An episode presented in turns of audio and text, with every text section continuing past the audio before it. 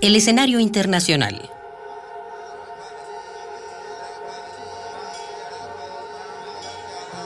La crisis que se generalizó hace tres años aún gravita sobre la vida de la mayoría de los ciudadanos del mundo. Llegamos a ella gracias a que la desmedida acumulación de capital transnacional en los paraísos fiscales de la posguerra dio a la especulación financiera neoliberal la palanca necesaria para devastar a las economías nacionales necesitadas de capital prestado para afrontar sus crecientes necesidades de inversión. El desequilibrador poder del capital instaló así en todo el mundo un modelo económico cada vez más codicioso y abusivo, mientras que los gobiernos de muchos países, cada vez más descapitalizados, tuvieron que seguir pidiendo prestado para mantener su nivel de operación, empeñando el futuro de sus pueblos por generaciones.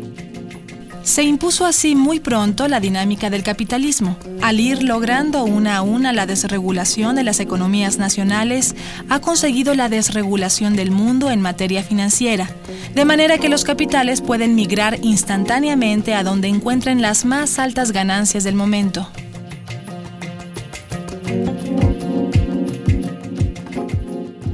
Esto ha generado una economía casino donde los capitales apuestan por las ganancias más rápidas y cuantiosas, aunque sean azarosas y riesgosas.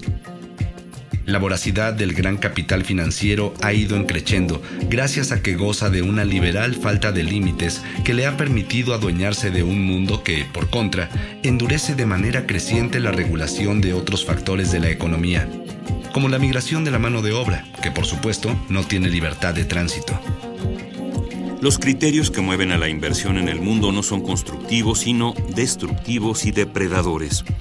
Con esto, las comunidades no pueden garantizar la continuidad del trabajo con el que se ganan la vida al estar expuestos a las variaciones extremas que en su tejido económico impone la volatilidad especulativa.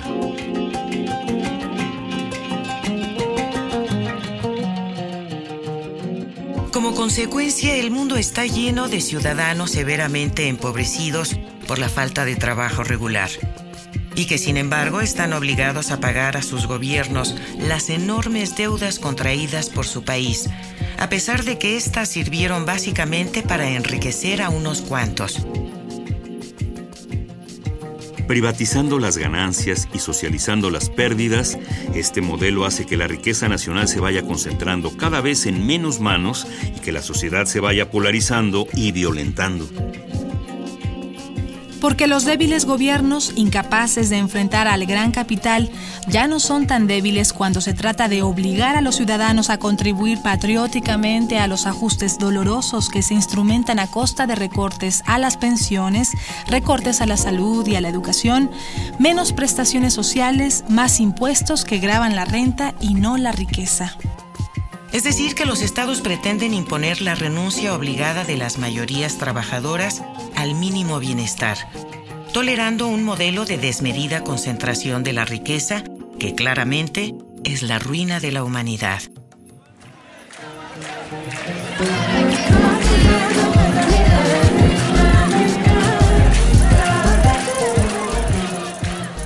Consecuencia de los impunes excesos de este salvaje capitalismo transnacional, una creciente ola de protestas se va organizando en distintas partes del mundo, conectando una indignación también transnacional. El movimiento de los indignados se extiende por el mundo. Miles de ciudadanos en más de 80 países tienen previsto salir a las calles el sábado 15 de octubre para exigir un cambio a nivel global en el sistema político, financiero y democrático luego de llevar a cabo una maratónica convocatoria a través de las redes sociales, el movimiento de indignados que dio origen al 15M se prepara para la jornada de protesta mundial denominada 15O Unidos por un Cambio Global. Miles de personas con las vidas arruinadas por la crónica crisis muestran su desesperación ante la falta de oportunidades y empiezan a levantar la voz para presagiar un mundo en llamas ante la permanente falta de viabilidad para sus vidas. En muchos lugares, las viejas jerarquías empiezan a ser retadas y en algunos casos derrotadas. La manifestación mundial participarán miles de personas de 951 ciudades en 82 países de los cinco continentes. Tokio, Buenos Aires, Santiago de Chile, Los Ángeles, San Francisco, Montreal, Sao Paulo, Sydney, Kuala Lumpur, París, Roma, Helsinki, Copenhague, Madrid y Bruselas son algunas de las ciudades que se convertirán en escenario de las manifestaciones. La crisis de confianza en las instituciones se agrava porque sobran promesas, pero falta todo lo demás. Los políticos desvirtúan su necesaria función y la vacían de contenido social al ocuparse de los más mezquinos intereses. Vivimos una era del miedo e incertidumbre que conocemos por globalización. Pero, ¿qué significa globalización? Grecia, Francia, Israel y Bélgica, otras naciones que se sintieron identificadas con las protestas masivas para rechazar las ideologías de sus gobernantes. Uno de los conceptos más escuchados en las últimas dos décadas es el de globalización.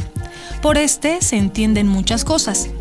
La estrecha interrelación de las economías nacionales, La aplicación de políticas de mercado en la economía mundial el predominio global de los estilos de vida de las democracias de Occidente o la proliferación de las nuevas tecnologías de la información. Pero para la comunidad de naciones, la globalización es la forma en que ahora funciona el mundo, es decir, la forma en que las naciones se relacionan unas con otras y a la vez las acciones de estas para integrarse a las exigencias de ese entorno exterior a ellas.